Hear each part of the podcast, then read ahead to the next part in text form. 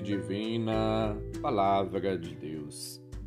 Caros ouvintes, irmãos e irmãs, iniciemos o nosso encontro com Deus. Em nome do Pai, do Filho e do Espírito Santo. Amém. Proclamação do Evangelho de Jesus Cristo segundo Mateus, capítulo 2, versículos de 13 a 18. Glória a vós, Senhor. Depois que os magos partiram, o anjo do Senhor apareceu em sonho a José e lhe disse: Levanta-te, pega o menino e sua mãe e foge para o Egito.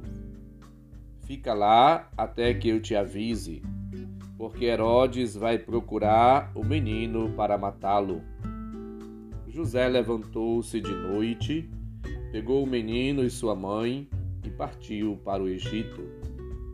Ali ficou até a morte de Herodes, para se cumprir o que o Senhor havia dito pelo profeta: Do Egito chamei o meu filho. Quando Herodes percebeu que os magos o haviam enganado, ficou muito furioso.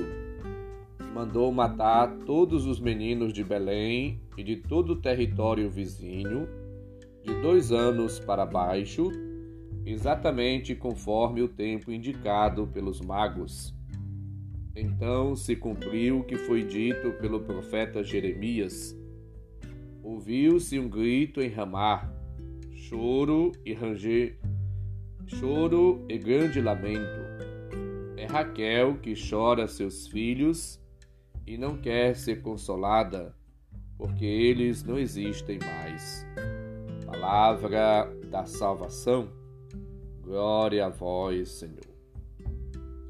Caros ouvintes, irmãos e irmãs, a festa dos Santos Inocentes, celebrada hoje, colocada tão perto do Natal, realça, destaca não só o dom do martírio, mas a verdade de que a morte do inocente revela a maldade do pecador, como Herodes semeia ódio e morte, enquanto o amor do justo inocente, como Jesus, traz e provoca frutos de vida, de salvação, de libertação, de redenção. Somos chamados a acolher a luz de Jesus, a luz do Natal, a nos envolver pela graça, pela presença, pela luz e a verdade divinas.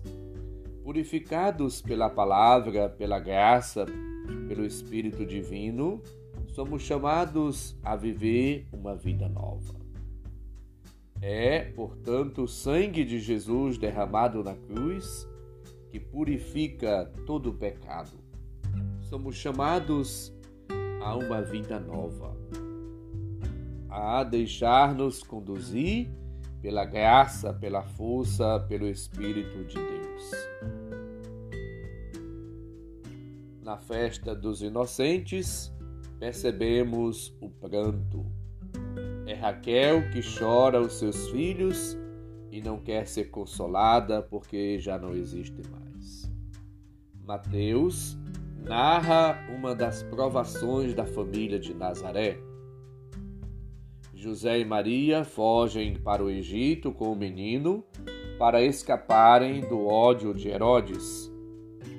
Ele, na sua loucura, decide, decide matar todos os recém-nascidos em Belém, versículos 14 e 16.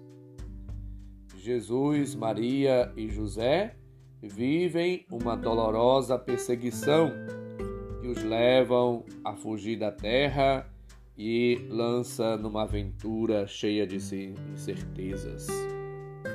Mateus sugere que a Sagrada Família não tenha tantos privilégios em relação às outras.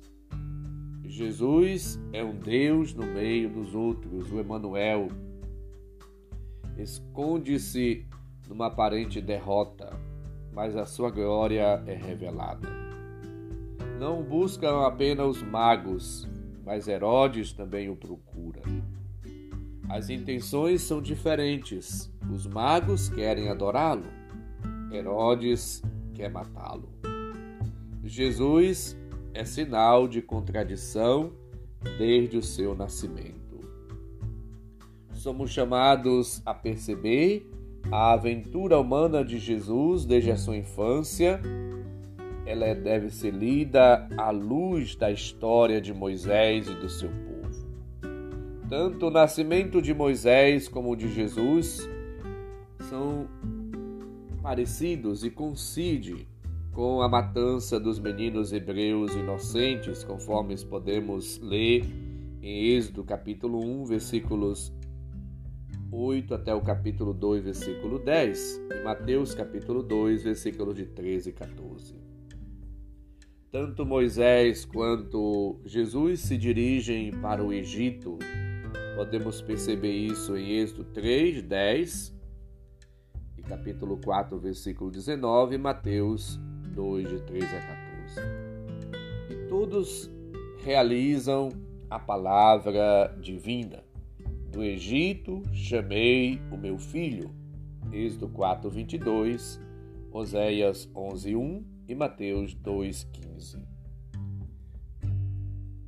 O profeta, portanto, Jeremias, afirmava que a, a profecia de Raquel que chora os seus filhos.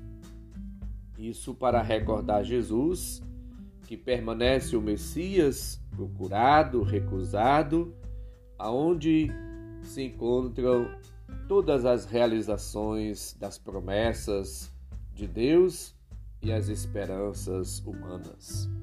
Ele é o centro de tudo, a fonte, o princípio, o meio, o fim. Em Jesus encontramos respostas para todas as frustrações e decepções humanas. Em Jesus encontramos a resposta para nossas dúvidas e inquietações. Ele é, portanto, a resposta por excelência.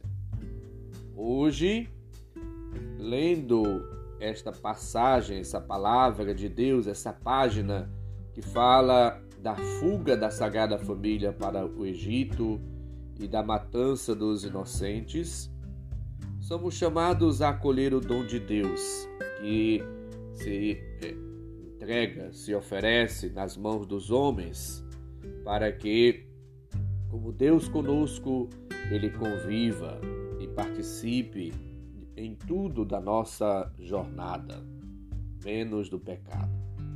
O mundo recusa Cristo, o derrotado não é Cristo, mas o mundo. Temos que acolhê-lo, abraçar a Cristo, aceitar sua proposta, sua palavra, seu projeto de salvação e assim realizar em nós a vontade de Deus. Supliquemos hoje graças, bênçãos, dons para toda a humanidade de maneira muito especial, olhemos para as crianças desprovidas de atenção, de carinho, de afeto e às vezes até desprezadas pela família. Procuremos dar a devida atenção, cuidado, valor e promover a vida das crianças, defendê-las das mazelas do mundo, para que de fato as crianças possam crescer assim como Jesus, lembra-nos Lucas 2,50, crescia em sabedoria e graça diante de Deus e diante dos homens. Sejamos defensores, promotores da vida, desde a sua concepção até a sua finitude. Procuremos ajudar, colaborar para que as crianças cresçam e amadureçam com todo o respeito, cuidado e atenção que necessitam supliquemos as graças e as bênçãos divinas e procuremos viver uma vida nova. O Senhor esteja convosco, Ele está no meio de nós. Abençoe-nos, Deus bondoso e misericordioso, Pai, Filho e Espírito Santo. Amém. Um abraço, felicidade. Bom dia.